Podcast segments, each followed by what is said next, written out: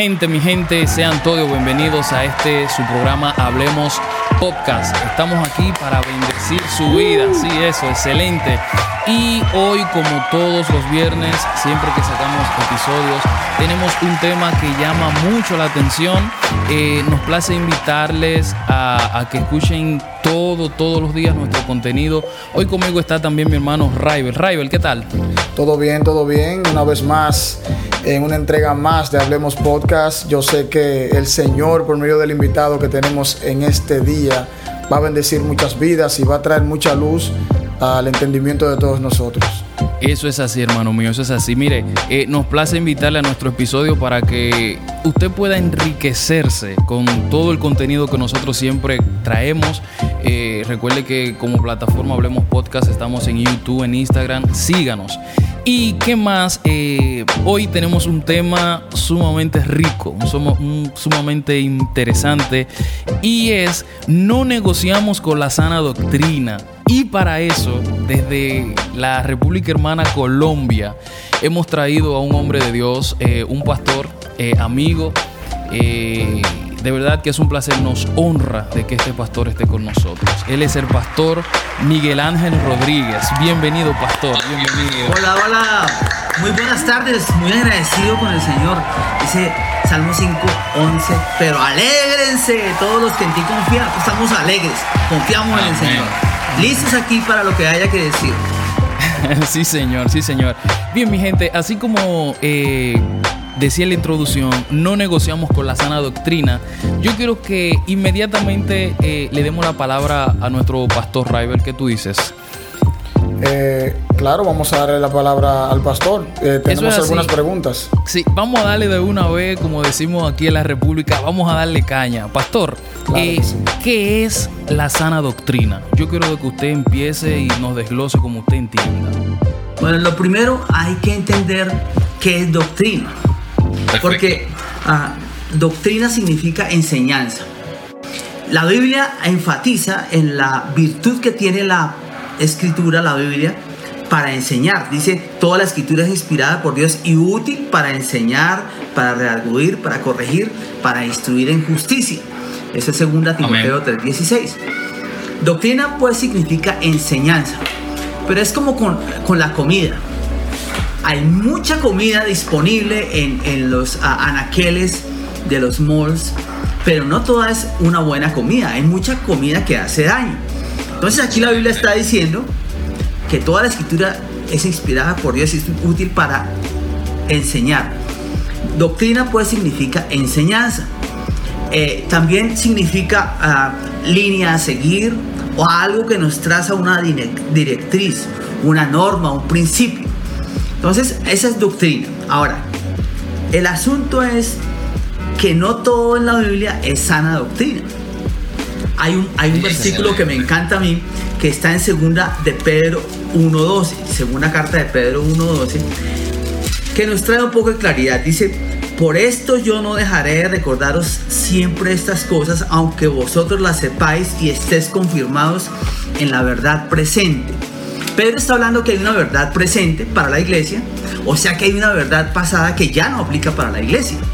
Wow. Entonces, ah, doctrina pues significa enseñanza, pero hay una verdad. La Biblia es útil para enseñar, pero no toda aplica para nosotros. Me voy a permitir tomar un texto para, para, para traer claridad sobre esto. Entonces, hay un salmo, el 110. Voy a tratar de ser muy concreto. En el salmo 110 usted encuentra a un hombre de Dios, David, uh, que ama al Señor. Um, salmo 109. Que está orando, que ha sufrido uh, desengaños, la gente le ha pagado mal por bien, le han devuelto odio por amor y etcétera. Y él está ahí parado en la verdad pasada. Dice, oh Dios de mi alabanza, no calles porque boca de impío y boca de engañador se han abierto contra mí. Han hablado de mí con lengua mentirosa, con palabras de odio me han rodeado y pelearon contra mí sin causa. En pago de mi amor me han sido adversarios, mas yo oraba. Y a todos nos ha pasado esto. Gente nos ha pagado mal. Dice, me devuelven mal por bien y odio por amor. y comienza a hablar de acuerdo a su verdad. En, la, en, el, en el antiguo pacto era lícito maldecir, pero esa es la verdad pasada. Esto nos sirve para enseñar, pero no aplica para nosotros.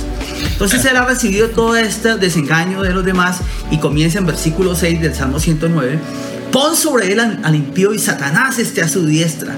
Cuando fuere juzgado salga culpable y su oración sea para pecado. O sea, si me hasta con la oración de las personas. Sean sus días pocos. Tome otros oficios, sean sus hijos huérfanos y su mujer viuda. Ande sus hijos vagabundos y mendiguen y terrible. Ahí está David orando, está haciendo lo que es correcto para él en una verdad que no nos corresponde, maldiciendo. Pero ¿Cuál es la verdad presente para nosotros? Mateo 5, versículo 38. Jesús se sienta a enseñar a los judíos haciendo la transición entre la ley y la gracia. Él está allá y dice, oíste que os fue dicho, ojo por ojo y diente por diente. David, Salmo 109. Pero yo os digo, aquí entra la cosa diferente. No resistáis el que es malo, antes a cualquiera que te hiera en la mejilla derecha, vuélvele también la otra. Y al que te quiera poner a pleito y quitarte la túnica, dale también la capa. Y a cualquiera que te obliga a llevar carga por una milla, ve con el dos. Al que te pida, dale. Y al que quiera tomar rito y prestado, no se lo rehuses. Oíste que fue dicho, la verdad pasada, amarás a tu prójimo y aborrecerás a tu enemigo. Eso, es, eso es la verdad para David. Y nos eh, estamos aprendiendo ahí. Ah, eso, eso fue útil para David nos enseña, pero no aplica para nosotros. Lo que David tenía era una buena enseñanza para su momento, una doctrina, pero lo de nosotros es sana doctrina. ¿Qué es sana doctrina con respecto a los enemigos? Versículo 43, lo repito. Oíste que fue dicho, amarás a tu prójimo y aborrecerás a tu enemigo, pero yo os digo, amad a vuestros enemigos, bendecid a los que os maldicen. Eso es sana doctrina. Haced bien a los que os aborrecen y orad por los que os ultrajan y os persiguen. ¿Para qué? Para que seáis hijos de vuestro Padre que está en los cielos, que hace salir su sol sobre buenos y sobre malos, y que hace llover sobre justos y sobre injustos. Entonces, ¿qué es doctrina? Es enseñanza, pero sana doctrina es la verdad que aplica para nosotros. ¿Cuál verdad? La verdad presente.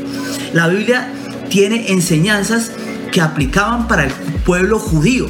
Hay enseñanzas, hay sacrificios, hay oblaciones, hay vestimentas, pero eso ya no aplica para nosotros.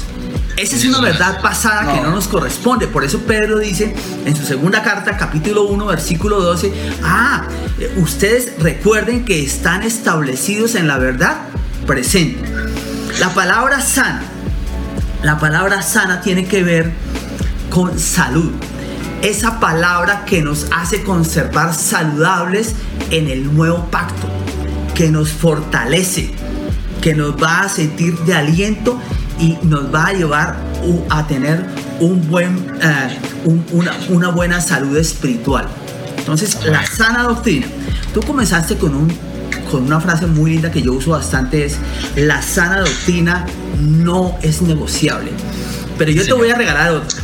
Si se enseña desde la ley, nunca habrá sana doctrina si se enseña desde la ley, nunca habrá sana doctrina.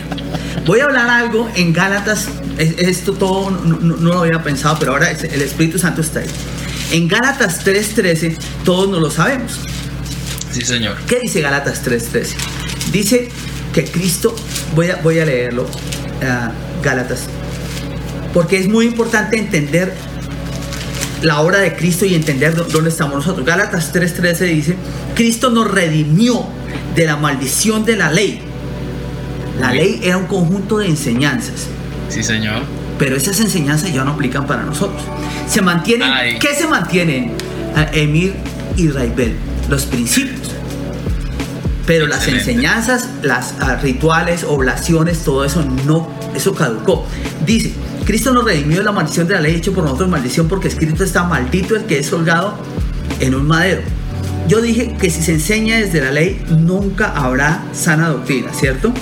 Entonces ve al versículo 10 de Gálatas 3 conmigo. Gálatas 3 dice, dice porque el asunto es, si se enseña desde la ley nunca habrá sana doctrina. Gálatas 3.10 Dice, porque todos los que dependen de las obras de la ley están bajo maldición. Si yo enseño desde la ley, voy a volver a la maldición a la gente que profesando a Jesús ya es salva y que Cristo la redimió de la ley y la voy a llevar otra vez a la ley. No, fue, no sé si fui muy claro. Sí, sí, sí, claro que claro. claro. Versículo 13 dice que Cristo nos redimió de la, de la maldición de la ley. Pero versículo 10 dice que todos los que dependen de las obras de la ley están bajo maldición. Porque escrito está, maldito aquel que no permaneciere en todas las cosas escritas en el libro de la ley. Eso es como un poco fuerte, pero hay algo más fuerte ahí en Gálatas 5. En Gálatas 5, versículo 4. Eso es tan fuerte que puede causar un, un buen derrumbe eh, espiritual a muchos que predican desde la ley. Y recuerden que si se enseña desde la ley, nunca habrá sana doctrina. Que la sana doctrina no es, no es negociable. Gálatas 5.3 dice, de Cristo os desligasteis. O sea que gente que ya estaba ligada a Cristo, cuando es enseñada bajo la ley y a las obras de la ley va a estar bajo maldición, pero aquí dice algo más profundo. De Cristo os desligasteis los que por la ley os justificáis. De la gracia habéis caído. Usted puede caer de la gracia. Está fuerte. Si usted persevera en obras desde la ley. Se lo voy a poner en términos del tema. Si usted se empeña en seguir las enseñanzas de la ley, la doctrina de la ley, y no la sana doctrina que corresponde a la iglesia en esta dispensación, usted puede caer de la gracia. Wow. Exactamente. Eso no es un juego. La gente dice, por ejemplo, eh, voy a ser un poco fuerte, Miri Israel Bell. La gente dice, no, pacta por tu sanidad. Esa es una, ah. una enseñanza de la ley. Pacta por la salvación del alma de tu familiar. Imagínate que esos pactos por salvación fueron hechos en Deuteronomio 30, versículo 50, si no estoy mal, ahorita no lo tengo tan presente. Dice que el pueblo, el pueblo decidió dar dinero por la salvación de su alma. Es un tipo de la ley. Ahora, si yo estoy en la iglesia, en el tiempo de la iglesia, debería estar en la verdad presente. ¿Qué dice? Que por gracia doy lo que de gracia he recibido. Yo no predico para que la gente para que la gente sea salva cancelando algún dinero. Y yo no puedo decirle a la señora que está rogando por la salvación de su hijo, no debo hacerlo. Pacta por la salvación de tu hijo. La estoy llevando a las obras de la ley. Claro. Y el que se justifica por las obras de la ley está bajo maldición. De la gracia cae. Yo te decía antes, Emir, que un poco es un tema muy importante en la Biblia. yo, tengo un pastor ya de edad que me dijo, eh, la doctrina es algo más, no, no es algo más. ¿Quieres descubrir algo más poderoso en la Biblia acerca de la doctrina? Mira, en segunda de Juan, yo me, yo me apasiono, perdóneme si me emociono mucho. No, no, claro.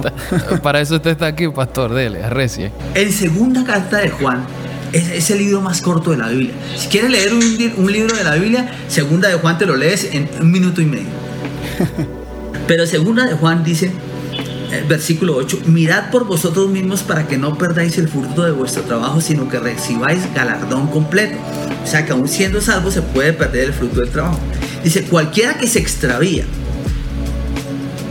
Cuando uno dice que una persona se extravió es porque estaba en el camino, pero se salió del camino. Dice, cualquiera que se extravía y no persevera en la doctrina de Cristo, no tiene a Dios. El que persevera en la doctrina de Cristo, ese sí tiene al Padre y al Hijo. Dice, si alguno viene a vosotros y no trae esta doctrina, no la del antiguo pacto, sino la doctrina de Cristo, no le recibáis en casa, ni le digáis bienvenido.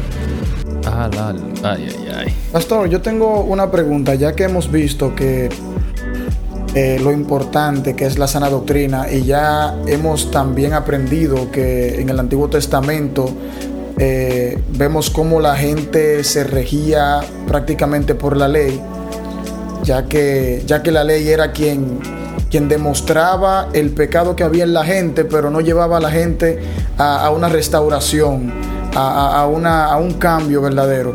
Eh, entonces yo quiero saber ya en esta dispensación de la gracia, donde no estamos atados a todas esas leyes que habían en el Antiguo Testamento, ¿qué importancia tiene la sana doctrina en este tiempo? O sea, ¿qué tan importante es que la sana doctrina esté en los corazones de, de todos nosotros?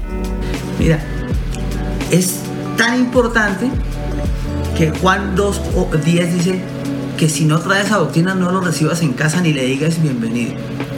Es tan importante que Gálatas 5, 4 eh, dice que, que se justifica por las obras, eh, que, que, uh, que de Cristo se desligan los que por la ley se justifican y que la gracia cae.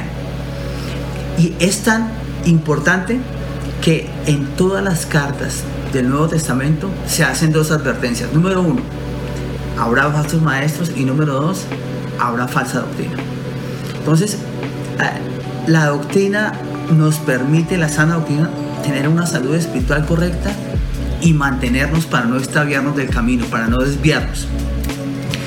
Y ah, un poco hoy la iglesia se ha movido al campo de las experiencias. La iglesia le da más valor a la experiencia. Pero yo te quiero decir algo. Doctrina, sana doctrina, no es experiencia. O tener experiencias no son indicadores de sana doctrina. Eh, desglóseme, eso, pastor, que está interesante. Esa parte, sí. Entonces se voy a explicar. Por ejemplo, en Hechos 5 se narra la historia de que Pedro eh, eh, estaba haciendo sanidades. Por mano de Dios, a Pedro hacía sanidades. Dice que la gente sacaba a las calles a los enfermos para ver si la sombra de Pedro les tocaba para tal vez que alguno fuera sanado. No dice que la sombra de Pedro sanó a nadie. Esa fue una experiencia. Pero no es una doctrina. ¿Cuál es el punto acá? La gente llegó a pensar que la sombra de Pedro sanaba. Eso fue una experiencia, pero no es una doctrina. Hay un ejemplo más claro en Hechos 19, versículo tal vez 11.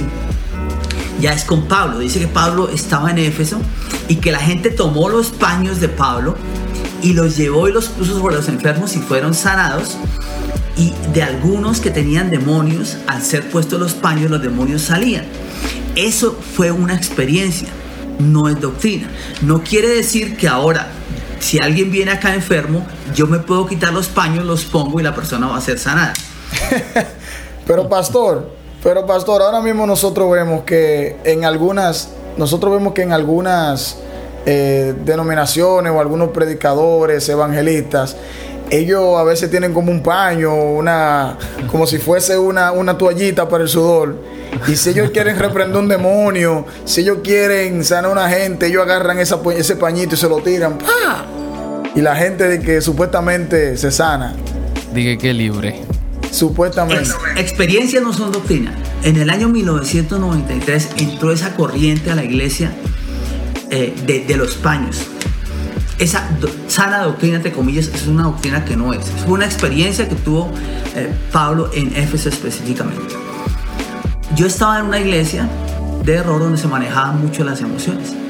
Antes de la experiencia, fuimos adoctrinados toda la semana que el domingo iba a haber un servicio en el que el pastor iba a usar los paños por primera vez y que estuviéramos dispuestos a recibir. Y se nos ah, repitió tanto que el domingo... Se le condicionó. Voy a contarte la verdad. El domingo, él comenzó a hablar de esto y dijo, por ejemplo, yo voy a, enviar ese paño a Miguel Ángel Rodríguez para que él sea tocado. Mira, después de que toda la semana te han hablado así, tienes a un poco de personas, centenares de personas viéndote, te mandan el paño y tú eres uno del equipo cercano al pastor, tú te tienes que dejar caer. en serio, yo te digo la verdad yo fui el primero que, fue tocado con esos paños y yo te digo, realmente fue su gestión. El punto es esto, lo que la Biblia menciona una vez no es doctrina. Fue una experiencia. Por ejemplo, hubo una experiencia de Pedro. El Señor apareció caminando sobre las aguas y ellos tuvieron miedo y él le dijo, si eres tú, manda que vaya. Y él le dijo, dale, ven para acá, Pedro. Y Pedro caminó sobre las aguas. Eso fue una experiencia. No es una doctrina en qué sentido. En que si yo estoy yendo aún por causa del Señor, no voy a, tomar como doctrina, ah, yo puedo caminar sobre las aguas y esto. ¿Sabes que hay unos... Eh, misioneros que se han ahogado por hacer de esto, de la experiencia de Pedro. No, pastor, dígame que. En un próximo podcast te traigo el libro donde están los nombres de los ah, misioneros que murieron.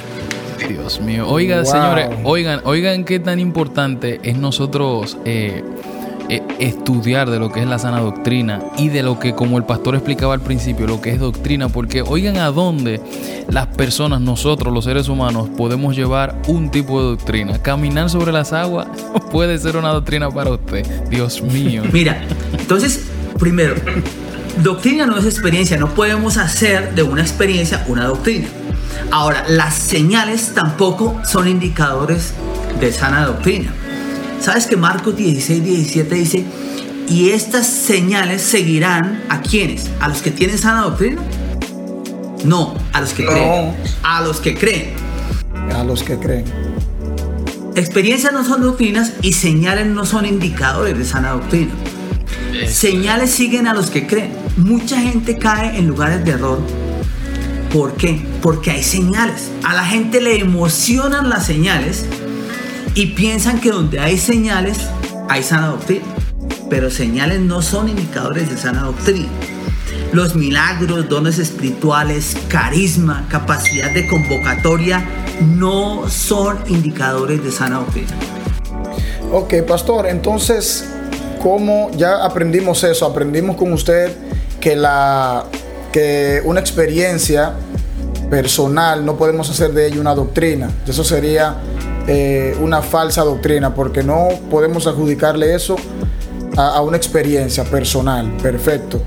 Eh, pero entonces, de hecho, de hecho, mi pregunta usted la acaba de contestar.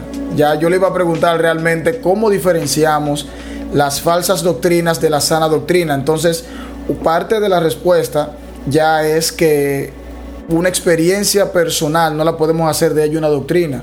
Experiencias que vivieron, eh, por ejemplo, Pedro, eh, que las personas se sanaban con su sombra. Obviamente no era, el poder no residía en Pedro ni en la sombra, sino que el mismo Espíritu Santo, el poder de Dios estaba en él. Un hecho que se registra una vez en la Biblia. Una vez. Pero Exacto. cuando se registra muchas veces, por ejemplo, cuando habla del amor, es, es algo que se repite y se repite. Eso sí es una es el fruto, eso es lo más importante. Esa sí es una doctrina muy importante. Andad en amor.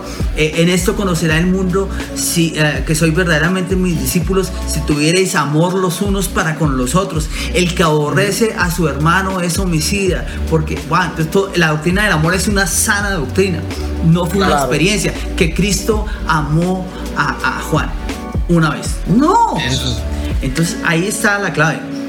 Y una pregunta, pastor, o sea, la, la, en el libro de los, de los Hechos vemos una gran manifestación del Espíritu Santo eh, en los gentiles, como, como, como Pedro, eh, movido por el Espíritu Santo, eh, hace que muchas personas vengan al Evangelio.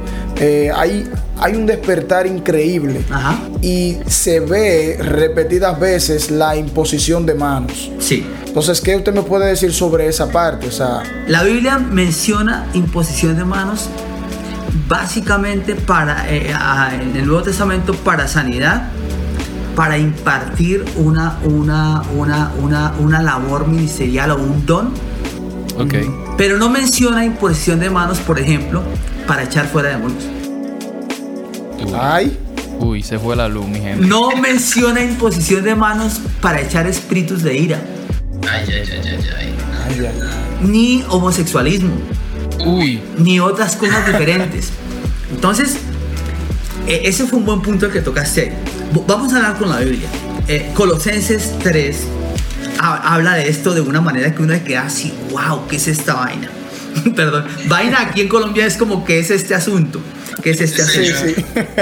Yo, cuando salgo me cuido, me cuido, cuando salgo de Colombia a, enseñar me cuido del vocabulario, pero aquí me sentí como en casa en Colombia. Bueno.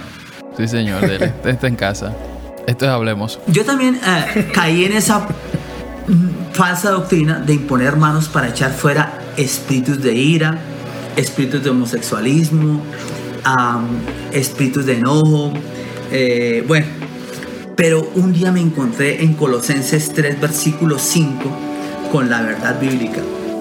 Colosenses 3, versículo 5 dice, haced pues morir lo terrenal en vosotros, fornicación, nos toca hacerlo morir. No dice, impongan manos para echar un, un espíritu de fornicación. Honestamente, algunos de nosotros, de los que estamos acá los tres en este podcast, ah, hayamos pensado o nos habían enseñado que la fornicación era un espíritu. ¿Sí o no? Hay un espíritu de fornicación que te posee. Oh, oh, eso no es cierto. Aquí dice que es algo terrenal, a lo que usted tiene que ah, tomar acción. Dice, haced pues morir lo terrenal en vosotros. Fornicación, impureza, pasiones desordenadas, malos deseos y avaricia. No es un espíritu de avaricia que lo posee y el hermano no diezma. No, es una obra terrenal. Ahí la imposición de manos no vale.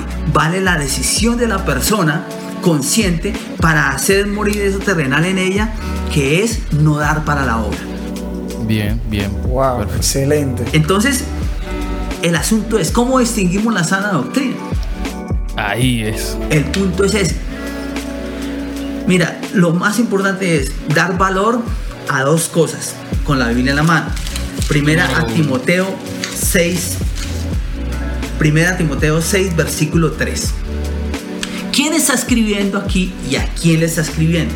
Para hacer una buena exégesis, bíblica es quién escribe, entre otras cosas, a quién escribe, en qué pacto se escribe. Hay otros libros del mismo autor, etcétera. Pero bueno, primera Timoteo 6.3 está escribiendo Pablo al joven pastor de la iglesia más grande, más ayudada en ese momento que es Éfeso. Y, él tiene, Timoteo, una juventud que le pesa y tiene un mentor, un pastor que es Pablo, que le va a escribir y le va a decir, mira, las cosas en la iglesia se manejan así. Porque el punto es cómo distinguir la sana doctrina. Primera Timoteo 6.3, Pablo le dice a Timoteo, si alguno enseña otra cosa, y le va a decir que se debe enseñar, si alguno enseña otra cosa y no se conforma a las sanas palabras de nuestro Señor Jesucristo y a la doctrina que es conforme a la piedad, está envanecido, nada sabe y delira de cuestiones y contiendas de palabras de las cuales nacen envidias, pleitos, blasfemias, malas sospechas, disputas, disputas necias de hombres corruptos de entendimiento y privados de la verdad que toman la piedad como fuente de ganancia. Apártate de los tales. Aquí Pablo le está diciendo a Timoteo, la solución cuando alguien ya no está en sana doctrina es apartarse. Dios mío. Bueno. en la yugular le dio. ¿Qué es la sana doctrina? Es ah, las sanas palabras de nuestro Señor Jesucristo, versículo 3, y la doctrina que es conforme a la piedad. Aquí podríamos hacer todos los lives que quieran. porque Las sanas palabras de Jesucristo. Eso es lo que debemos enseñar. Leímos al, eh, comienzo de este eh, podcast eh, como en Salmos 109, David en su verdad en la verdad que operaba para él en su momento, él maldijo al enemigo y, le deseó la muerte y que sus hijos que, quedaran huérfanos, que perdiera todo. Era la verdad para él. Las sanas palabras de Jesucristo después las vimos en Mateo 5:38, que decía, bueno, si tú, eh, al que te eh, ultraja y te maldiga, bendícelo, y, y es diferente. Entonces, esa es la diferencia entre la doctrina y la sana doctrina. ¿Qué no enseñamos? ¿Y qué enseñamos? Enseñamos las sanas palabras de nuestro Señor Jesucristo, número uno, y número dos, la doctrina que es conforme a la piedad. La palabra piedad aquí es muy importante. La palabra piedad no significa un hombre bueno, que hace buenas obras, que es tan ah, chévere, es tan amable. La palabra piedad es de las palabras más delicadas de la Biblia. Para, ir para entender la palabra piedad, yo no voy a Google. Tampoco voy a Firefox ni a Safari voy a la Biblia. Primera a Timoteo 3:16 y ya casi acabamos. Me robé cinco minutos más. Primera a Timoteo 3:16. Pablo está escribiendo en la misma carta al joven pastor Timoteo y le va a decir qué es la piedad. Dice, ah, e indiscutiblemente, Primera Timoteo 3:16, grande es el misterio de la piedad. Mire qué es la piedad y por qué debemos enseñar la doctrina que es conforme a la piedad. La piedad es la obra de Cristo. Pablo le va a decir a Timoteo qué significa piedad. E indiscutiblemente, ¿qué es algo indiscutible? Algo que no admite ningún tipo eh, de, ah, de discusión porque es totalmente cierto. Por ejemplo, yo no puedo discutir ahorita si en Colombia es de día o de noche porque es de día. Es un absoluto. Es un absoluto. Dice, e indiscutiblemente grande, algo grande. Cuando la Biblia dice que algo es grande es porque es grande. Dice, grande es el misterio de la piedad. Y va a decir que la palabra piedad.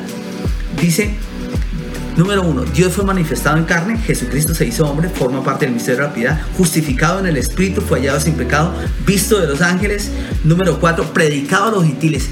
Eh, el hecho de que Jesucristo haya sido predicado a usted y a mí forma parte de la palabra piedad, del misterio de la piedad. Creído en el mundo, que la gente crea en Jesús significa que es algo que tiene que ver con la piedad. Recibido arriba en gloria, que Jesucristo haya resucitado, tiene que ver con la piedad. ¿Qué es la piedad? Aquí Pablo le dice a, a Timoteo, es la obra de Cristo. Vuelvo a, a 1 Timoteo 6.3. Dice, si alguno enseña otra cosa y no se conforma a las sanas palabras de nuestro Señor Jesucristo, que ya la tenemos clara, y a la doctrina que es conforme a la obra de Cristo, ahí dice, ese que no enseña conforme a la obra de Cristo, la, la sana doctrina, que dice, por ejemplo, que tiene que pactar para tener el carro que quiere, que tiene que pactar para tener la salud que desea, que tiene que pactar para que su familia sea sana, ese está eh, negando la obra de Cristo porque la obra de Cristo dice que por gracia recibimos la, su obra, que su obra fue perfecta, que no hay nada que yo pueda hacer que esa obra sea mejor. Eh, mis obras no me hacen salvo, ni hacen que el favor de Dios se manifieste a mi favor. Lo que hace que el, uh, la gracia y el favor de Dios se manifieste a mi favor es mi fe en la obra terminada de Amén. Cristo. Tetelestai. ¡Ey, Dios mío! Dice, Wow. Y la doctrina que es conforme a la, a la, obra de Cristo. Por eso dice, por eso dice después más adelante, disputas necias de hombres corruptos de entendimiento, enseñar lo malo, enseñar la mala doctrina, engañar a la gente, disputas necias de hombres corruptos de entendimiento y privados de la verdad, que toman la piedad, la obra de Cristo, como fuente de ganancia. Solución, mijo, apártate de los tales, no le des vueltas a eso. Pastor, míreme, míreme, ya casi nos vamos, pastor, sí, pero yo no me puedo ir sin antes hacerle una, una pregunta muy importante. Usted acaba de hablar de lo que tiene que ver la piedad. Y cuando nosotros hablamos de sana doctrina, principalmente en, en nuestros países latinos, en nuestros países latinos nosotros vemos que cuando hablamos de la sana doctrina, la sana doctrina es eh, andar con un t-shirt eh, hasta el cuello y una farda que arrastre los pies. Entonces, eso ha, ha, dado mucho debate, ha dado mucho de qué hablar en los últimos tiempos. Eh, donde pensamos que la sana doctrina es la forma de vestir. En la forma de vestir, usted ha dado unos puntos de lo que tiene que ver la piedad, de cómo se aplica la sana doctrina en el Nuevo Testamento y cómo fue aplicada en el Antiguo. Ya nosotros nos vimos por el Antiguo porque nos regimos por, por la gracia, nos regimos por la gracia. Pero ¿qué pasa cuando aquí el hombre prácticamente, pastor, dígame algo, aquí el hombre está... Eh, queriendo tomar la sana doctrina sí. por la forma de vestimenta y no la piedad, no vestido de piedad. ¿Qué usted me dice sobre eso para que terminemos este Te voy a decir, podcast? Estaba buscando en la Biblia. Me gusta más lo que dice la Biblia, porque es que yo me equivoco harto, pero la Biblia no se equivoca nunca. La, la Biblia es el, el, el, libro más actualizado que ha existido en los últimos dos mil años. Ay. Cualquier noticia que aparezca nueva para la Biblia ya es vieja. Ay, ay, ay. Entonces, con, con esto de la, de la, asocia a la gente su forma de vestir, por ejemplo, con la sana doctrina. Pero, ¿qué dice Efesios 4, eh, versículo 22? En cuanto a la pasada manera de vivir, despojados del viejo hombre que está viciado conforme a los deseos engañosos y renovados en el espíritu de vuestra mente y vestidos del nuevo hombre, creado según Dios en la justicia y la santidad de la verdad. Habla de un vestido, sí, un vestido espiritual. Sí, señor. Un vestido que va en el nuevo hombre. El nuevo hombre se, re se, refiere al espíritu del hombre nacido de nuevo, que es la única parte del ser tripartito que es el hombre, que es conforme a Dios. El espíritu nacido de nuevo no cuestiona la palabra. Uy, uy, uy, la recibe tranquilamente. En la mente, en el alma del hombre es donde comienza a cuestionar, no, el pastor está hablando de esto porque habló con mi esposa y me está lanzándola indirecta a mí. Esa es la carne. Pero el espíritu, el pastor está diciendo, ama a tu esposa. Y el espíritu dice, sí, Señor. Eso dice la Biblia, eso va a ser yo. ¿Cómo la voy a amar como Cristo ama a la iglesia? Entonces, la sana doctrina tiene que ver con el vestido, sí, con el vestido del nuevo hombre. El hombre creado según Dios en la justicia y en la santidad de la verdad. A nosotros no nos salvan las apariencias, nos salva la fe en Cristo Jesús. entonces, entonces eso de ropa de piedad, eso no existe. No, no, no. no, no sabes que eh, nosotros, por ejemplo, en, el sitio donde me formaron a mí, donde yo enseño, eh, hay que ir de corbata y muy formal en las clases por disciplina. Sí, Pero eh, eso, eso no me hace un mejor hombre. Y, también hay algunas sedes donde yo puedo enseñar en camisa y es el mismo Dios impartiendo la misma verdad, glorificándose en las personas. Ah, ah, mi corbata no tiene nada que ver con el poder de Dios. Eh, mi camiseta tampoco. Eh, mis, mis ah, ¿cómo se llama esto? Manillas o cosas así no tienen nada que ver con lo que hay en mi corazón.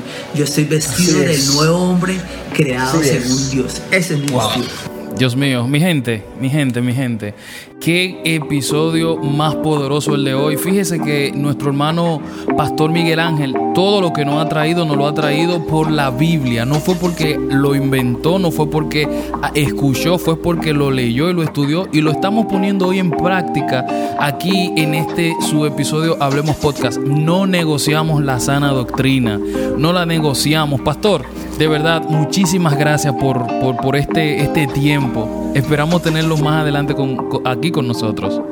Voy a, dar unos 5 o 6 versículos para que solo mediten en ellos. Sí, Señor. Sí. Número 1. Efesios 4:14 dice, no seas llevado por cualquier viento de doctrina. Hay muchos vientos en este tiempo de doctrina. Dios mío. Segunda Tesalonicenses 2:15 dice, retén la sana doctrina retenga la sana doctrina. Eh, primera a Timoteo 1.3, Pablo le dice a Timoteo, ordene que, se, que no se enseñe diferente doctrina. Ah, primera a Timoteo 4.16 dice, ten cuidado de ti mismo y de la doctrina. Importante Primera segunda Timoteo 3.10 dice, sigue la buena doctrina. Pero Tito 2.1 es la tapa de la olla habla lo que está de acuerdo a la sana doctrina. Y si quiere uno más, segunda de Juan 9, ah, persevera en la doctrina de Cristo. Dios mío, Raibel. Amén, terrible, de verdad que sí. Eh, ha sido un momento maravilloso con el pastor Miguel. Muchas gracias por sus enseñanzas. Espero que todo el que haya visto este video y lo vea más adelante sea edificado como lo fuimos nosotros. Eh, y nada, este ha sido un episodio más de Hablemos Podcast. Su hermano Emil, nuestro amigo el pastor Miguel y su hermano Raibel Figueroa de este lado. Así que hasta un próximo episodio de Hablemos Podcast. Bye bye. Bendiciones.